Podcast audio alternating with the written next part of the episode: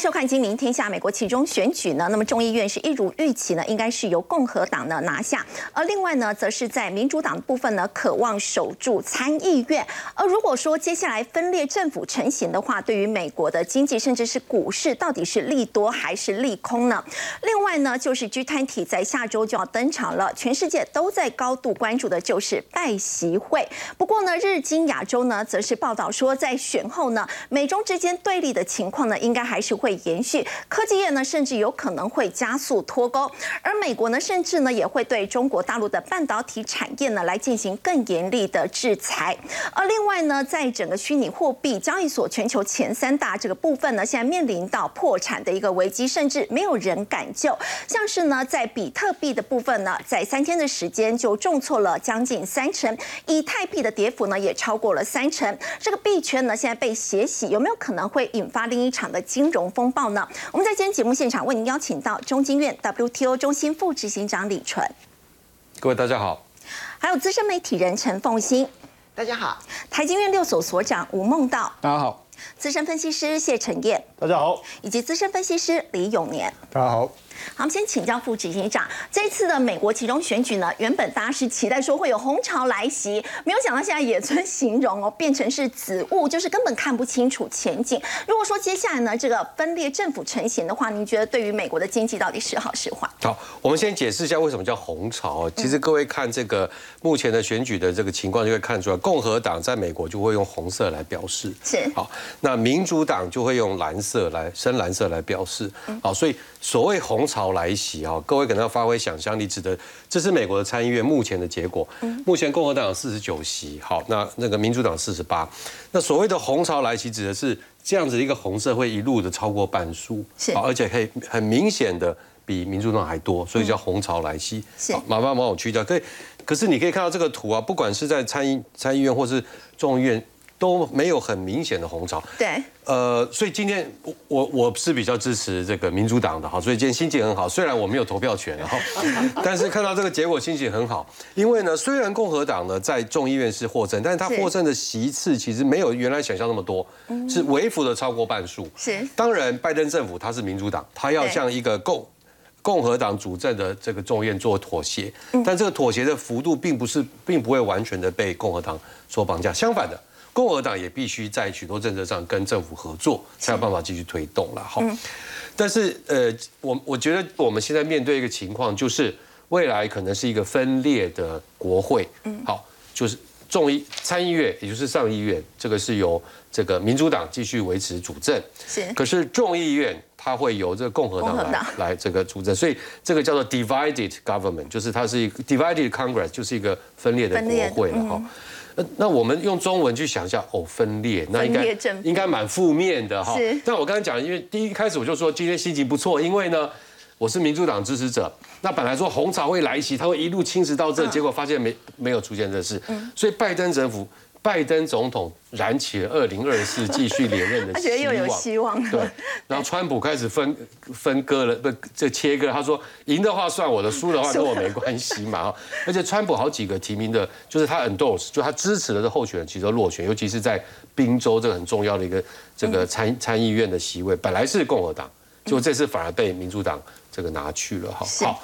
那我们现在回来看，就第二个，我觉得心情还不错的原因，就是其实从美国的历史上来看，二次世界大战结束到现在七八十年当中，美国有超过六十 percent 时间都是分裂政府，就是呢，白宫就是行政权跟某一个这个国会的政党是不同的，可能是众院，可能是参议院，有时候可能是白宫参众两院是一个党，白宫是一个党，也有可能，这些这这两种情况都叫。分裂政府，好，那分裂政府，大家一想到哦，分裂政府应该会每天吵不完哈，很担心对经济不好，对。但是第一个，分裂政府对股市来说是好事，是好事，因为分裂政府意味着行政权、白宫跟国会之间要做很多妥协。哦。第二个，行政权一种比较有创意的法案、突破性的改革，通常不容易通过。是。所以你可以看到，按照这个这个 J P Morgan 的统计啊，因为因为政策不会爆冲，所以市场认为好事分裂这种分裂的是正面看待的。对，就是不会太过于激烈是啊，但是也不会太过，就是不会往中间走。嗯，那市场是喜欢这种往中间，为什么？因为往中间意味着预可预测性提高，相对稳定。好，所以分裂政府对股市来说是好事。是其实下面啊，他有分析了，你看。一九四七年开始起跳，一直到这个这个过去的三二零一九年的是好百分之六十一的时间，美国都是分裂政府。嗯，好，那我们来看这个这个 S M P 五百的这个指数，其实你看它的这个 return，它的收益其实落差没有很大。是好，完全执政收益跟分裂政府的执政的股市收益其实差不多。是，所以第一个听到分裂不要害怕，股市反而是欢迎的哈。嗯，他有分析哈，大部分的分裂政府。成立之后的十二个月后，是。股票都是股市都是正都是正向发展，正数。对，好，所以大家拭目以待。啊。第二个是 GDP，那 GDP 我们也看到，其实分裂政府对 GDP 的成长来说也是有帮助的，嗯，好，对经济成长有帮助。所以这是第二个，我刚刚一开始说的心情不错的原因，就是分裂政府对美国经济复苏，好，面对通膨，面对未来可能衰退，反而可能是一个好事，好，所以。OK，现在当然还没有完全选出来，但是目前这个结果来看，对美国经济、对它的 GDP 都还 OK。那当然就等同于它对。呃，其他国家包含台湾在内，影响相对就不会像想大家想象影响那么大了。好，不过我们说他在其中选举之后呢，下个礼拜总统系就是 G20，尤其大家都在关注的就是拜习会。那么您会怎么看呢？如果说两个两国的元首碰面的话，他们大概会谈什么样的一个议题哦？那么我们知道，原本美中之间的这个紧张关系，您认为在这一次的会面会不会开始缓和？好，我想缓和的局面大概呃很难出现。嗯，因为呃，拜登哈，他在他这次比较特别，是他在这个会谈之前，他很比较清楚的谈了他的目的是什么，或是说他设定的方向是什么。好，前几天他不断的在几次谈话里都谈到，第一个呢，他说我这次去不是要去妥协的，对，我是要把红线变模糊了，我要重新划线。好，所以他跟习近平坐下来说，你的红线是哪一些？好，确认红线。这是我的红线，这是你的红线，我们拿出来比较一下。嗯，那看看这些红线有没有冲突性？冲突性现在看起来应该蛮多的。当然，对于这个呃全球暖化的改善这条红线来说，我相信他们都会画红线，而且他们是有方共同方向。嗯，所以不是红线一定有冲突。拯救地球这件事，他们的红线可能是一致的。好，是。但是在台海问题，在这个俄罗斯怎么对抗？好，在这种产业发展、半导体竞争，我猜他们有很多红线是相互冲突。当然，拜登有讲说我们会来思考怎么样解决。解决。当然，这一次的拜习会不可能有解方，所以他已经设定了我们这次是要来确认红线。好，所以第一个你会看到他很像那个打棒球的主审，把那个沙子满长道的线把它再刷干净，说这就是我的红线。那你的红线在哪里？是。第二个，他也讲了，他说这个战略竞争关系是不会改变的。竞争关系，对，但他有强调未来美中之间是竞争，他用 competition 这个字，好，而不是冲突，不是 conflict，是是 competition，不是 conflict，好，所以是竞争，不是冲突。但我坦白讲，我听起来这有一点咬文嚼字了。是篮球是竞争吧？竞争竞争久也是会不小心这样跟我打一架嘛？哈，但是他要强调就是说，我要去跟习近平谈的是。我想要跟你是竞争，我没有刻意要去对抗你，好，我没有要要这个呃，不是冲突，不是我的主要目的，哈。那我想，其中选举结果，刚才我们呃上一段看到，给了拜登更多的信心，来他，因为他过去两年跟中国的相处的大方向，基本上被美国选民所肯定接受，好，没有太大的一个呃反弹，好，所以我相信他会继续往这个道路往前走。他也讲了两个台湾最关心的问题，第一个，他他说我会 touch 到。就是会谈到台湾问题，嗯，OK，那我其实各位知道拜习会，他们会面之前，双方的高阶的这个官员一定见面过很多次，就协调很多次，你要讲什么，我要讲什么，哈，是。绝对不是突然之间见面的，哈，所以呃，Jack Sullivan 就是美国国安顾问，前几天。啊，他才讲说，我们尽可能希望能够加速恢复美中之间的军事沟通管道。是，好，我们彼此不喜欢对方，但是我们要继续保持联络哈。所以他们怎么恢复沟通管道，我才是这次拜登想要去踢的。好，当然习近平的回应他现在不知道。是。第二个就是美，他说了，美国政策，美国对台湾政策没有改变。对。这个没有改变政策是什么呢？是不允许单方武力改变现状。是。这就是美国的承诺。那至于那当然有问他说，那你会不会跟习近平说我们会出兵防防卫台湾？然后他就顾左而言他。我想这在那个桌面上也不需要去特别提这个事情。我猜习近平也不会问他这个问题啊，以免尴尬。是好，那。对这个公，所以简单说，我想台湾不用太担心，哈，基本上没态势没改变，反而他们可以去管控那种因为擦枪走火造成的这种冲突性。对于公平贸易来说，其实拜登刚上任在提出了第一次贸易政策，他就已经讲明白了，哈，是。就各位记得，美中现在还是有贸易战在进行。对，贸易战当初开战的原因就是美国说中国有不公平贸易，所以要用关税的方式去消除，好，是。所以这次拜登说我要去跟他谈 fair trade。好，很明显，他就要说，我们过去三四年对你的质疑，你要你有没有努力的改变？譬如说，你的产业扶持政策，好，包含这个半导体在内，或者是我们这个呃这个窃取这些智慧财产权啊，哈等等的哈。是。还有一个很重要的呢，就是这个美中第一阶段协议的承诺到底落实的情况怎么样？是。现在看起来，所有数字显示，美美国呃中国当初承诺很多采购，从农产品到到飞机哈到能源。都没有达标啊！譬如说承诺采购五百亿，他可能只承诺大概两百五十亿，所以我猜拜登应该说：哎，你是不是该？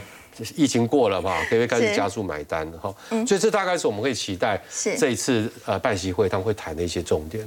好，刚刚副执行长呢，但我们看到在美国其中选举之后呢，其实，在拜席会下个礼拜呢，如果说登场的话呢，大家非常关注的就是美中之间接下来的这个变化。不过我们说到呢，美中之间这个科技冷战呢，的确现在也让这个台积电处在风口浪尖上。陈燕，我们在昨天其实有提到，台积电要美国加盖三纳米的晶圆厂嘛，那么台积电。也罕见的发声明了，但其实其实他并没有特别去提到是三纳米。好，我们看一下《华尔街见闻》这一个呃，《华尔街日报》的这一个呃内容。他说，台积电考虑在亚利桑那州展开上百亿美元工厂的扩张扩张计划。昨天我们在谈这个时候，大家都觉得不可思议。对，怎么可能？你原本的都还没开始生产，还没有开始量量产，你怎么可能马上又说你要盖第二个？这中间的一个会不会接的太紧密？大家都认为说，哎呀。这个《华尔街日报》是不是为了吸吸金啊？对不对？好，哎，结果台积电在礼拜三的时候发给《华尔街日报》一个声明哦，这个声明并不是驳斥这个说法，它的内容是什么？他说目前在盖新厂啊，可能作为亚利桑那州的第二个工厂哦。对，哎呦，讲第二个工厂。然后呢，他说也考虑要在亚利桑那州增加更多更多高阶晶片，但还没有做出决定。哎，可是他不是说。哎，你你以上所谈的都是子虚乌有哦，根本不是事实，他不是哦，他只是说，哎，其实你讲的都对哦，啊，只是我没有做最后决，就是我没有公告啦。是，所以事实上确实看到了这样的一个规划哈。那为什么他要在亚利桑那州再投资一百二十亿美金哦？未来我相信一定会宣布，而且是在预计这个高阶制成三纳米的部分，我相信跟现在大家大举压住在美国在地生产的趋势。有很大的关系，而且会引领更多的半导体产业的制造商回流到美国。为什么？它可以拿到更多丰厚的补助嘛，对不对？而且这样的一个状况也对未来台积电生产三纳米，我相信有很大的帮助。所以这个厂 应该就这样的。就我们昨天 算是在媒体当中，我们最早的跟大家分享这件事情，其实应该是笃定的哈。是。那当然，为什么会有这个现象？这个跟日经亚洲所谈到的一个关键。呃，他所谈到这个关键啊，因为这次的其中选举，哦，嗯，其实呃，我们看到整个氛围是什么？所有候选人都说，哎，你看那个晶片法案，我有贡献，我有够，大家都说他有贡献，所以很明显，整个科技业未来跟中国进一步脱钩的可能性，我认为是越来越大，而且甚至很多的细节都还在持续当中哦，所以等于基本上未来呃，不管是说呃限合作的限制啦、出口啦各方面，我觉得。未来会来越越紧密哦，所以不管是共和党啦，或者是民主党，不管是哪一党胜出，其实他们都是采取很强硬的立场，不会改变这个生态哦。所以，我们其实也来看一下哦，到底实际的目前的，我们讲脱钩到底是呃在运作中，还是未来会发生？可是我认为它是 ING 进行时，最近这个德国已经禁止向中国投资者出售。Elmos 跟 ERS Electronic 这两家公司，肖兹不是才他才刚去哦，真是打脸哦。就他去的时候回来，我们就甩甩他两巴掌，说啊你去干嘛？我们就已经要反对了，你还去，对不对？十一月九号就反对这两个半导体公司哦，因为他们的经济部长说，哎，其实这个是我们很重要的关键行业，我们要保护啊，避免受到安全的威胁。嗯，但是我特别说明一下，这个 Elmos 哦，实际上它在德国是规模像算小的一个半导体公司。简单来讲，它根本不会挤到大排名，不是一线的。对，而且重点是它做的是汽车晶片，嗯，所以汽车晶片你要影响到什么国家安全啊，还有呃国防机密，这个我觉得比较困难。是，所以这个态度我认为是很坚决的哦。嗯，也就是说，即便我们的汽车晶片哦这么不。不是规模这么大的半导体公司，我们也是反对。那另外一家这个呃，在巴伐利亚的这个，它是呃半导体测量设备，所以这个我觉得就很清楚了，就是说你在整个半导体制程当中，你就是需要到这个设备，我们也是禁止，禁止，也就避免说你美国的一个限制，你又绕道到欧洲，甚至到德国。那另外一个我觉得更诧异的是什么？就是接二连三哦，嗯，二，然后第三个是什么？就是。杜伊斯堡为什么要讲这个杜伊斯堡？因为这个杜伊斯堡是一带一路中欧班列最重要的一个终点站，有很多从中国城市过去的这个列车就到这个地方，哦，算是一个非常带来非常紧密发展。而且当时就是因为华为，嗯，他要把他的五 G 技术在杜伊斯堡打造一个什么叫做智慧城市，听起来是不是很棒？结果现在禁止的原因是什么？当然最主要是说，哎，你跟俄罗斯。中国跟俄罗斯，你没有这种限制的关系，我怎么让你这个计划？其实这样讲之余啊，其实他们有特别声明哦。嗯，第二个，我们未来不会跟欧盟以外的呃伙伴来进行更紧密的合作，这个点是非常重要。因为尤其是五 G 设备，会不会牵扯到国家安全？对，会不会牵扯到这个机密相关的？所以你看哦，他们的这个经济部长哦，哈贝克他就特别讲哦，半导体领域一定要确保什么？科技和经济的主权，主权，所以你消资去没有用嘛，对不对？后面的人说，哦，对，他他去他的，对不对？我们还是要确保这个部分的态度看起来跟美国的态度是一致的，是一致的，是一致的。那所以在整个呃科技脱钩的情况下，哦，那因为中国的清零政策，我们看南华早报的这个斗大的标题，他就讲到嘛，随着中国清零政策加速。美国公司加速回流，美国公司越来越关注制造业的后备，这到底是什么意思哈？其实简单来讲哈，这个清零政策到目前为止并没有真正的呃松绑也好，或是直接呃政策直接做一个大幅度的转向都没有，所以这些外资公司，尤其是美国，他们开始找这个后备。中国以外，简单来讲叫备胎。可是我认为这个备胎未来可能会扶正，什么意思？现在叫中国加一，就是我我我本来就在中国有制造基地。可是我必须再往外去找另外一个制造基地，比如说现在候选人越南啊、泰国、墨西哥、印度跟韩国，是未来有没有可能变成这几个扶正，然后中国变后备？我觉得这样的趋势其实越来越明显了。那科尔尼他特别做了，他们这个机构特别做了一个研究，嗯，访问者表示哦，你看百分之九十二的受访者九十趴以上，哎，对，回流什么叫回流？很简单嘛。我们不再去境外的基地，我们回到我们自己的本土，尤其是美国了。嗯，那毕竟有干不住。我们刚才前面一开始讲的，其实台积电就是在带领这样的一个风潮，让更多的半导体产业回到美国去。当然，台积电不是回流，可是台积电在那个地方的驻点，就越来越多的公司会跟进。那这个报告在二零二零年，你看疫情发生的时候，算是比较严重，大家想要离开，对不对？是七十八，现在又拉高到九十二趴，更严重。而且再来就是对中国的依赖程度，我们也发现开始在下降。为什么？因为疫情很严重的时候，大家会觉得说，哎，啊，我我就着重在中国。可是随着其他地方复苏了，你看亚洲，是，所以大家对中国的依赖从二零一八年六十六减少到五十五。我就举个例子，纺织好了，你看光纺织厂在中国的产量就降了三十八，哎，可是从其他地方却提升了二十六帕。所以在这样的一个趋势之下。很明确哦，大家降低对中的依赖，科技业对多对中国的这个脱钩，也看出来整个产业的趋势，所以台积电，我们昨天讲的这个趋势。看起来是确定的。好，刚陈先看带我们看到呢，现在要摆脱对中国大陆的这个依赖呢，其实呢，一开始最主要还是来自于在美中科技战的一个部分。而现在大家也在关注美国的其中选举结束之后呢，那么接下来呢，这个科技战到底会怎么样来演变？我们看到在这一次呢，美国的其中选举呢，现在北京方面呢，并不评论在这一次选举的一个部分哦。那么他被问到呢，这个中国外交部的发言人赵立坚，他在这个例行记者会上被问到这一次的这个选举。他的回答是呢，不评论。不过他也说，希望接下来呢，可以找到中美新时代正确的相处之道。所以要请教凤欣姐，这样的一个结果，共和党或者是民主党，不管是谁胜出，您认为对中政策的部分会有很明显的不同吗？其实你在这次的选举当中，你会发现在美国内部的国内议题，他们是分裂投票的哈。是。共和党的人可能为了经济问题去投票，而民主党的人当那个出口民调的时候，问他为了什么原因出来投票的时候，他说为了要。美国的民主的未来，其实你那个背后的那个隐含的含义就是反川普，因为现在川普破坏了美国的民主哈，所以两边呢，他们在国内议题很不一样，可是他们在国际议题上面，对不起，他们都是一致的，就是反中。那所以，嗯，不管选举的结果如何，其实观察中美关系，它只有可控制的反中下的中美关系，或者失控的中美关系下的反中，一个会比较激烈。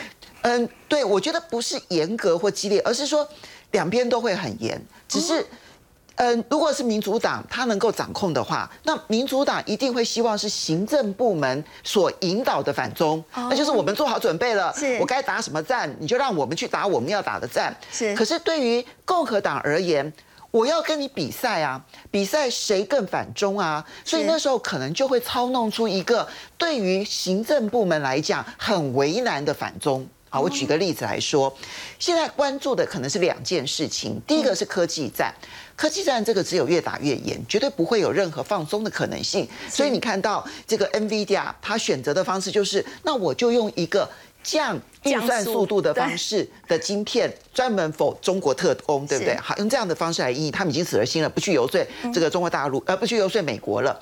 你要知道，美国啊，其实在今年三月的时候，那么任命了一位。商务部的副部长，嗯 e s t e r x 这一位商务部的副部长，你去看他过去的经历啊，都在国防部，而且他在国防部担任副部长，就奥巴马时期他担任国防部的副部长的时候呢，他所负责的就是军队的后勤的采购以及军队的后勤安全。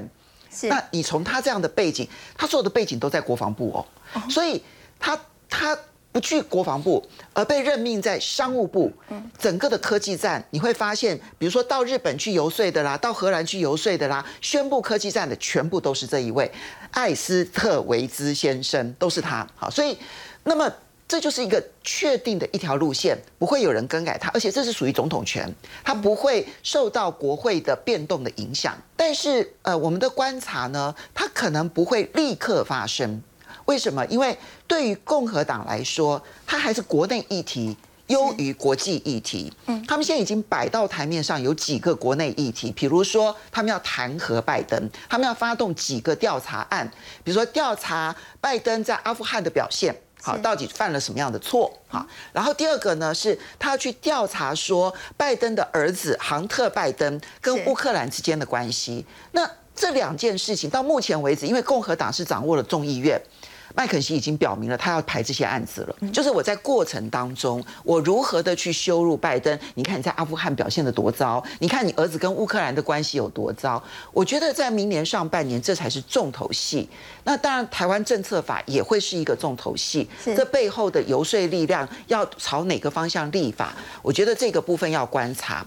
但是比较危险的可能会是二零二三年底到二零二四年，那个时候呢，因为美国也开始总统大选了，对，那台湾这边也有总统大选的这个问题，所以那个在因为真的失控的部分，会失控的部分，不是科技战，不是贸易战，会失控的一定是台湾议题。好，不过我们说到在美国其中选举结束之后呢，大家也在关注接下来这个股会是。究竟会怎么表现？因为我们知道美股跟台股联动性很高，那么甚至台股呢，接下来会怎么走？就要请教吴所长。其实，在过去观察这个其中选举，都是选前的时候呢是下跌，那么选后都是上涨的这个机会是比较多。那么如果说接下来这个美股是跟台股我们说到这个高度联动的话，你觉得台股接下来会怎么走呢？哦，我想先说结论好了。我认为台股基本上反弹的空间一定还有。啊，为什么说一定还有？基本上就是刚刚斐仪讲的嘛，基本台股跟联台那个美股的联动关系很强。我就举昨天的 case 好了。昨天你发现到什么？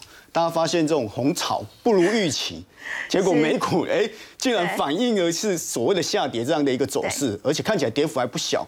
哦，那背后代表当然是川普投顾过去哦，常常开玩笑讲，大家选民都希望哦，川普可以哎再来，共和党可以再回来，把这一些所谓的这股市热潮再炒一番。哦，我说这这失望的那个感觉哦，就是那个卖压就出来。那当然我说你如果回过来整个那个把时间拉长来看的话，你如果回头去看美股的这这这一些走势来讲，尤其像 S M P 五百，刚刚那个哦我们的那个副执行长有提到哦，你其实不管谁执政，不管是民主党哦，不管是共和党。它其实就像前面提到的，选前基本上都普遍下跌，因为大家不确定性在嘛。对。但是通常到选举的那个月，甚至在前后左右的时候，你发现哎，股票就开始大幅反弹了嘛。是。选后就开始补涨了嘛。那原因也其实，对，原因其实很简单嘛，很很简单，意思是什么？当我不确定消失的时候，我这些资金当然相对来讲就比较敢进场。是。哦，这是一个。好，那另外一个很重要是什么？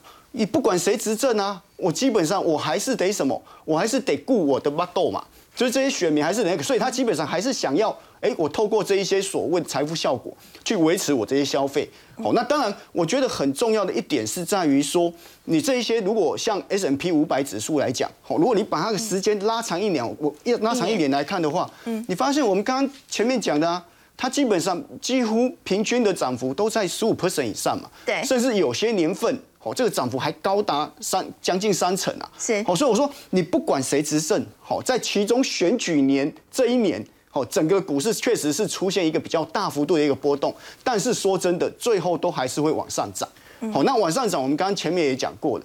台股基本上跟着美股联动这么这么的深嘛，因为像今天大概也下跌了，我大概将近一 percent 左左右嘛。对。那你就发现说，在这么深的情况之下，你如果今天美股后续还有一些反弹行情的时候，那台股怎么会看淡？哦，那当然我举个最实际的 case 嘛，你发现到我们跟费半哦这样的一个相关系数高达零点九七啊，嗯，好，跟纳斯达相关系数高达零点九三嘛。啊，简单来讲，其实大家都知道，因为其实说真的啦，台股虽然。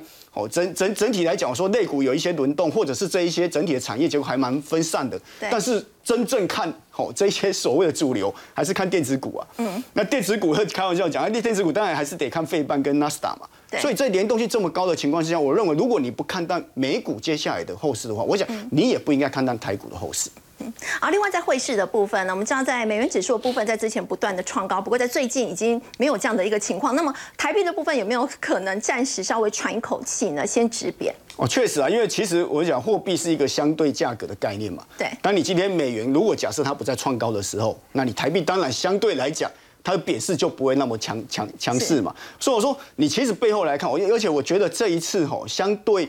整个的这一些呃，过去来讲吼，当然其中选举，我认为它对美元，哦，就对汇市的影响，它可能影响力不是那么的大。哦。那不是说完全没影响啦，因为我觉得美元主要还是在于两个很重要的一个基本面的一个因素嘛，一个就是我们常讲的利差因素嘛，因为目前看起来整个 Fed 的这些鹰派升息的力道还是持续。所以他会把这个利差给拉大嘛。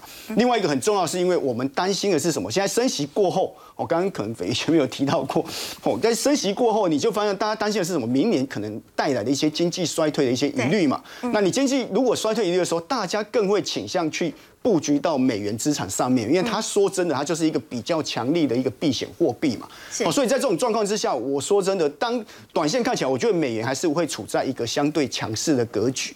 但你说真的，它要去创高，哦，或是要再走高，我觉得那个可能性又不太高，不不太大，不太大，是因为目前看起来是一个刚我们副执长前面提到的，在一个分裂的格那个那那个整个的这样的一个国会之下，我觉得你对。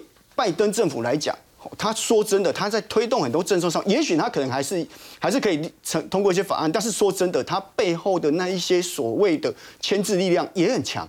我我开玩笑讲，好像麦麦肯锡哦，他其实是预计未来众议院议长，他其实在选前跟佩洛西在那边吵架的时候，就对话的时候，他已经讲过一句话。好，刚刚我们凤青姐有提到，他说啊，我会接下来我会让怎么样，让白宫陷入所谓的船票海里面呐，就简单来讲，他意思说他要开始启动非常多的这一些调查的案件，不管是韩特事件，不管是这一些所谓新冠那个疫疫情哈，这种隐瞒中中国隐瞒，这些其实我我觉得他在这种整个牵制整个拜登政府的结果之下，我我我是说真的，对整体的经济也许可能会让本来已经比较糟糕的状况更往下走。那我觉得这个回头来想一下，如果更往下走的时候，这时候你就要去思考一下。OK，那费德在这样的一个强力升息的力道上，有没有可能提早放缓？嗯，我觉得这值得去思考。嗯，因为如果假设我今天真的经济发现已经开始往下走，甚至我们常开玩笑，经常开玩笑，共和党相对来讲比较在乎经济，因为我们都知道费德的决策都是在物价跟经济两边那在在平衡嘛。嗯，如果假设你经济这样的一个力道开始大家更重视的时候，我是觉得费德不是那么开玩笑说什么独立。我我相信他是某种程度要独立，但是说真的，从鲍尔上任以来，哈，我说我我从他的整个举止观点来看起来，他说真的，我不太觉得他真的有很独立思考的这样的一个角度啦。所以我就说，如果假设他提早停停止这样升息的一个步调的时候，那是不是美元的走势，说真的就会开始哎稍微偏弱一点？那我想台币。说真的，接下来也可能也不会那么那么的那么的弱势了。再回到台股的部分，就要请教永年哥了。其实台股在年底前哦，现在剩下这一两个月的时间，到底还有没有这个行情可以期待？OK，这个我是觉得非常有这个可以值得期待的行情哈。我认为啦，应该有机会延续到阳历年的年底，甚至于农历年的年底哦，是有机会的。为什么呢？第一个，因为现在我们这一波的行情是在反映什么？第一个选举行情，我相信大家没有人会反对哦。这个选举行情，那第二个呢，就是补涨行情。刚刚所长啊，大家都讲过了哈。我们现在呢，因为这个道琼指数呢已经站上这个季线了，那我们现在呢才刚刚站上月线而已哈。那离季线还有一段距离，所以呢这一波的补涨行情，那第三个就是嘎空行情。嘎空，好，这个嘎空行情就很厉害了哈。那为什么？因为呢，现在除了呢，大家去看有很多的个股哈。他们的这个这个卷子比呢，都超过了百分之五十。嗯，这个这种情况很罕见，其实在历来很罕见的现象，就是全民皆空哦，这种情况非常罕见。所以呢，第一个是嘎空这些空头，第二个呢是嘎空手，你知道吗？据我所了解哈，因为我们在证券业出身的，我觉得这个这营业员呢认识很多，证券业的朋友认识很多。那大家都在讲，所有的营业员都跟我在反映说，我说哎，这波反弹了一千点了哈。那你的你的这个这个客户呢，是不是已经回来了，或者进场了？还没有哎，现在回来的都是下空单。哦，来放空的，对，都要放空，那不信邪，这盘怎么可能涨上去？觉得景气不好，经济不好，接下来还会跌。对，所以呢，这个嘎空头跟嘎空手这个行情呢，我是觉得，哎，是就是这一波的主轴之一。那再过来最后一个，其实在最重要的，对，做账行情。嗯，你知道为什么叫做账行情？大家想说啊，到了年底了，是不是像是投信啊这些呃集团啊，是不是要做账？其实今年呢，他们都是配角而已。真正的做账行情的主角是谁？四大基金、政府基金是哦。为什么呢？大家回想一下，在月初的时候，这个有一个报告出来，对不对？这个劳动基金一到九月赔了多少钱？五千六千啊，五千亿，对不起，谢谢冯鑫。OK，三大退伍基金加起来赔了多少钱？六千多亿。嗯，我们现在还没有加上这个那个邮政储金哦。如果邮政赎金加上去的话，我看大概八千亿跑不掉了。那么，那当然大家比较不担心邮政赎金的问题。那现在呢，尤其是现在还在工作的人，那最担心的是什么？就是这些退退伍的基金啊，万一等到我退休的时候呢，这个破产了怎么办？领不到钱。对，大家会很担心。那既然大家会很担心呢，对怎么样会有影响？对选举会有一些影响。是，不是不不只是这一次的选举。对，尤其是对后年的这个总统大选跟立委选举，一定会有影响。所以怎么样，他一定要做一个伪，就是年底的时候一定要拉起来。让它的绩效呢好看一点点，是哦，所以我觉得这个是可以值得注意。最近我们看到，其实中小型股它蛮有这个点火的一个味道，而且贵买在下个礼拜它其实会有三场的这个业绩说明会，有没有哪一些这个参考的标的？哦，其实呢非常有哈，为什么非常有呢？你看刚才我们讲的加权指数这波反弹了多少？八趴。是。那你看一下贵买指数反弹多少？十趴。嗯，哦，你就可以看得清楚，就是说中小型的股票呢，这一波是就是反弹的整个的主流。那为什么会这样呢？很简单，就是我刚刚讲的嘛，因为今年从头到尾外资在卖嘛，那外资卖什么股？都是全职股。对。那这些中小型的股票呢，都是本土资金在认养。是。那刚才我也讲了。你不管是集团要做账，投信要做账，或者是呢这些退辅基金要做账，他们一定都是先拉这些的小型股来凝聚人气哈。是，而且呢还有一个事情，明天呢就十一月十一号，那么 MSCI 要记做季度调整的权重，对，那很可能是第十五度的调降台股的权重。是，那这些被动型的外资要卖什么股票？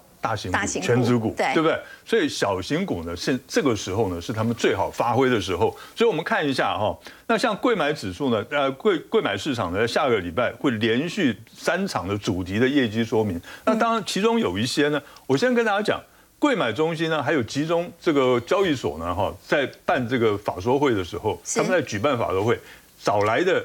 这些厂商一定都是绩优的，嗯，一定都是绩优的，所以呢，可以注意一下这一些个股未来的表现啊。那不过呢，我们挑选了两档呢是比较有这个成交量的，啊，因为量小的股票比较难难做哈。是。那所以呢，我们挑选比两档比较有量的，第一个是四一一四的剑桥，它是做这个这个发泡定的哈，就是说这一次呢，像是这个 COVID nineteen 的哈，因为确诊人数哇一直居高不下，所以呼吸道的用药哈，这个叫。呃，艾克坦哦，它是一个发泡定，那喝下去，它因为它处方的这个开立数呢，一直维持一个高档，所以它营收呢创历史的新高。这档股票呢，技术面也处于一个强势的位置，可以注意一下。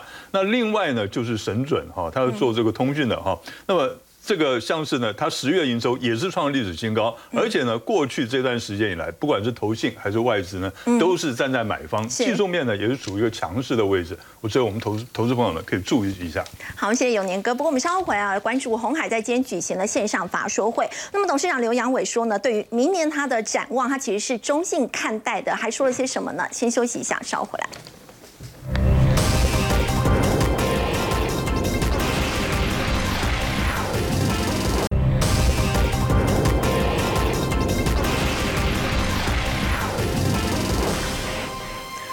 股价在最近面临到百元的保卫战，陈燕他今天下午的这个线上法说会哦，刘阳伟说呢，他对于明年是中性看待，是什么意思啊？对，因为毕竟红海是我们权重第二大的一个股票，所以他的法说会大家会非特别特别的关注。嗯，那这一次呢？呃，刘董事长特别谈到，就是说明年中性看待啊。其实这个中性看待，大家可能会觉得不好，但我们仔细来看一下内容哈。第一个就这里面的重点当中，第三季的税后存益是三百八十七点五九亿，是季增十六趴哦。税后存益是增加，而且 EPS 是二点八，去年同期才二点六七，所以目前已经有法人估说，哎，其实今年这样看起来整体的获利是还不错的。嗯，那明年甚至有可能达到十二块，后年达到十五块。其实，所以从他的一个法说出来以后，大家的看法其实并没有非常的悲观。嗯，当然就呃毛利率跟营业利率上面啊，三率的部分，大家会觉得说，哎，你看这个季减零点二四哈，然后年减了零点一四，我相信郑州厂的。多多少少有影响到整个经营成本上面，包括营业利率部分有受到一些影响。但是坦白说，减幅我认为其实是并不大了，因为毛利率还维持在六趴以上，哦，还维持在六趴以上。那净利率的部分是季增零点一哦。第因为进入第四季哦，大家都非常关注哦，你这个郑州厂到底能不能恢复过去的满载的一个生产状况？还但基本上他有讲到哈。第三季小幅成长，能够那希望第四季能够做到跟去年同期能够持平。持平。当然，这这当中其实法人非常在在意的，就是说，哎，你那个 iPhone 呢，那个高阶手机啊，你看 Pro Pro Max 啊，苹果不是说把它转去别人那吗？而且你这个郑州的问题，好，那其实刘安我特别强调一件事，他说。这个是疫情，不是我们自己生产技术的问题。那疫情扩展的速度很快，会出现在郑州，也会出现在别的地方啊。他的意思就是说，哎，我们郑州厂会受影响，别人的不会受影响吗？所以不太会出现这样的一个问题哦，不会出现这样的问题。那当然，他们也在问他说，哎，那你在这个产能的配置上，你会不会做一些大幅度的调整？他说，如果如果是因为疫情的话，他说没有必要。为什么？因为他认为疫情的状况其实越来越和缓，而且他们控制的也非常非常的好。但是他有补一个，他说如果是地缘政治的问题的话，有可能我们会去做产能的一个分配了哈。是，当然我觉得最主要大家还是非常在意的，就是在电动车的一个发展，因为他说展望明年还是用最保守的预估嘛。嗯。目前看法是中性哦，可是外资在法说会之前就大幅度调高了对红海的一个未来的一个看法，甚至这个呃这个日系的大和证券还把它的目标价调高到一百四十五块，这算是相当挺这个红海，而且。红海的法说出来也没有打脸这个大和，为什么？因为他讲的就是说，在电动车的一个发展的部分，他们相当看好未来整个红海的一个布局哦，而且也发现说它的布局已经加速，比如包括在美国啦，包括印尼啦，包括中东地区等等。所以，我们看一下整个电动车布局的方向，台湾 Model C 已经交车给纳智捷了哦，这个很棒。美国的部分也有开始量产，泰国的部分电动车也开始做工厂。印尼也推电电动巴士个制造，那墨西哥也在车用零组件的一个工厂，所以整体来看虽然是中性，但是我个人认为还是相当不错的。好，的确刚刚提到呢，这个亚细外资哦，就要请教这个永年哥了。其实亚思亚细外资在这一次法说会之前，他们就先送暖了，长达九十二页的这个报告哦，写这个红海认为它的目标价呢，现在是维持买进的平等目标价一百四十五块。那如果说以红海现在大概一百元上下来看的话，是是很安全的价位？应该算是个非常安全的价位。我为什么会这么讲呢？哈，那其实呢，大家可以看，因为其实现在到第二季为止哈，那红海的净值是多少？净值是一百点三三元。意思是它现在呢是这个净值跟这个股价比是一，对对不对？那可是你，你如果再加上第三季它赚的这个二点八元上去的话，它第三季呢从现在开始呢，它的净值已经到一百零三块了，那变成它的股价呢比净值还要低了。那所以呢，这个对它的股价已经产生一个支撑的作用。所以简单的讲，就是一百块。呃，五毛这里呢，已经算是一个安全的价位了。那可是呢，如果我们再拉长这个时间哈，我们拉长到三到五年的话，明年我不敢讲，为什么呢？明年呢，因为就像刘安伟讲的，他说明年呢，这个他是中性看待哈，那我们就不敢讲。那我们再拉高拉长到三到五年，为什么要拉长到三到五年呢？因为呢，他在做这个电动车这一块才刚刚投入下去，其实呢是投出的呃投入的资金会比产出的资金要来得多。那所以呢，我们要要这个拉长了三到五年以后，那么它才有真正式的一些这种营收可以看得到的。那如果拉长到三到五年的话，我觉得目标价，它如果一切都顺利的话，哦，目标价一百四十五块，我觉得看太看不起它了哈。我觉得应该可以调高到这个。嗯，到时候这个郭董应该可以退休了，哈，就 两百块以上。洪家军里面就是做 PCB 的这个真鼎 KY，对，那他是不是也可以来做留意一下呢？哦，他表现也同样好吗？因为他的其实你可以注意看哈，他到了十月的时候，他的营收还在创历史新高哈，而且呢，在过去这一年里面，几乎所有的电子零组件的这些工厂呢，他们的营收都在衰退之中，可是呢，呃，只有。这个真顶呢，哈，不能说只有真顶了，那真顶是少数的，它的营收一直在成长，而且呢，没有这个库存问题的一家一家公司，所以我觉得，呃，这档股票，投资朋友还是可以持续观察，注意一下。好，我们稍后回来关注的是为期两天的台美二十一世纪的贸易倡议已经正式落幕了，在这一次到底有没有比较实质的进展呢？我们先休息一下，稍后回来。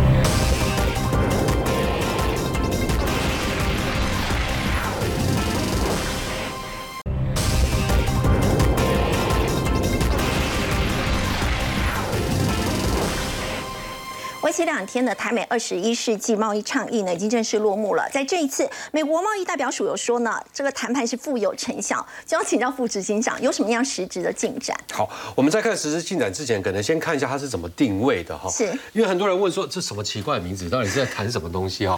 各位看啊，美国这现在对我们传统所理解自贸协定没有兴趣。你看，二零一三年它启动了跟欧洲的 FTA 谈判，二零一九年把他把它终止终止了。嗯。美英的 FTA，二零一九年为了挺这个英国脱欧，所以开始启动了。好，今年年初把它终止掉。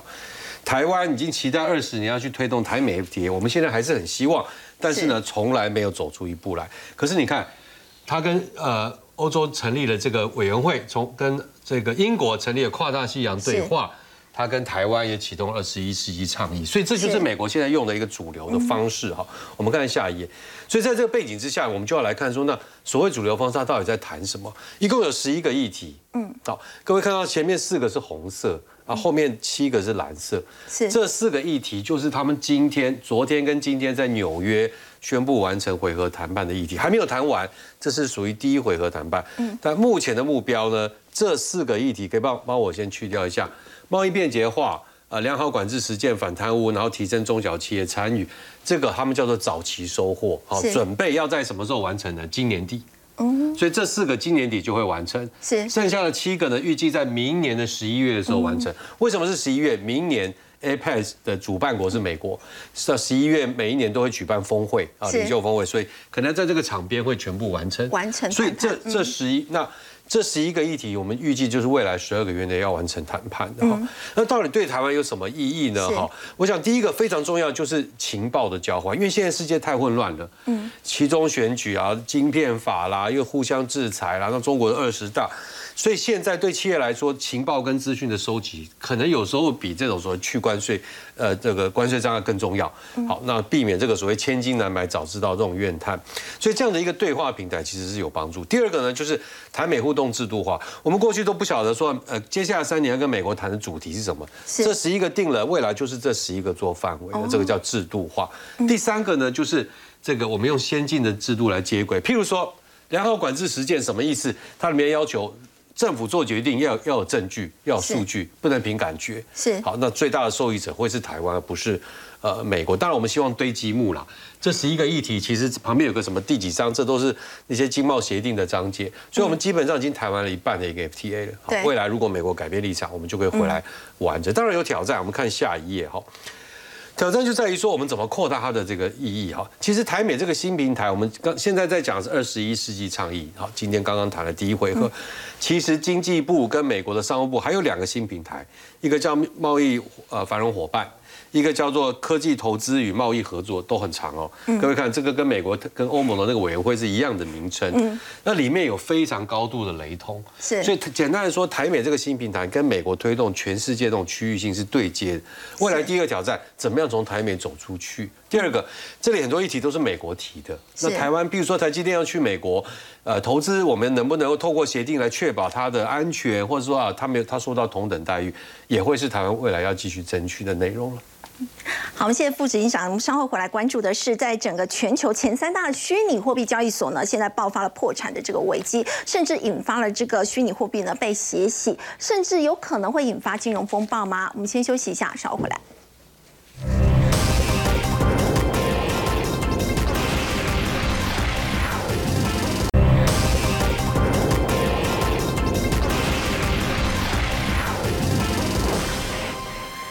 前三大虚拟货币交易所呢，面临到破产的危机，结果没有人敢救。要请教凤欣姐，像整个币圈被血洗，它会不会变成是另一场金融风暴？现在其实坦坦白说，我们参与币圈买卖这种虚拟货币买卖的人很少，所以他们内部发生什么样的事情，我们可以不用关心。但是呢，这一次币圈所发生的风暴，它到底那一个窟窿有多大？因为它不透明，所以外界都不知道到底有多大。而参与的买家，除了传统的币圈的人之外，有没有一些金融机构也参与了币圈的这一部分 FTS 的这些买卖，而影响到这些金融机构后续的流动性？所以呢，它现在的后续外溢效应有多大？有很多种的猜测，有人就反正几十亿、几十美金的，就大家彼此在那边猜来猜去，所以它现在变成了一个坑。现在担心的是说，它第一，它会不会外溢到其他的市场里头？其实今天凌晨美国股市的下跌。啊，除了一个是美国其中选举跟预期的不一样之外，其实另外一个原因就是这个币圈风暴，就影响到了股市，因为它影响到很多的科技股，那么担心他们会踩雷啊，或者一些金融机构担心他们会踩雷，就造成了股市的下跌，所以它跌得很重，其实是币圈风暴造成的，而并不纯粹是选举之后的结果。那我们再把这件事情哦放大来看哦，你要知道最近有一个名词，请大家务必注意，叫做流动性紧张。因为呢，之前美国财政部长耶伦警告美国公债有流动性紧张，后来美国财政部长去救了。英国当时出现了公债的流动性紧张，英国央行去救了。这一段期间的币圈风暴都是流动性紧张，简单来讲就是没有人要买，只有人要卖，没有人要买。对，那这种一个洞一个洞这样子爆发哦。呃，随时有可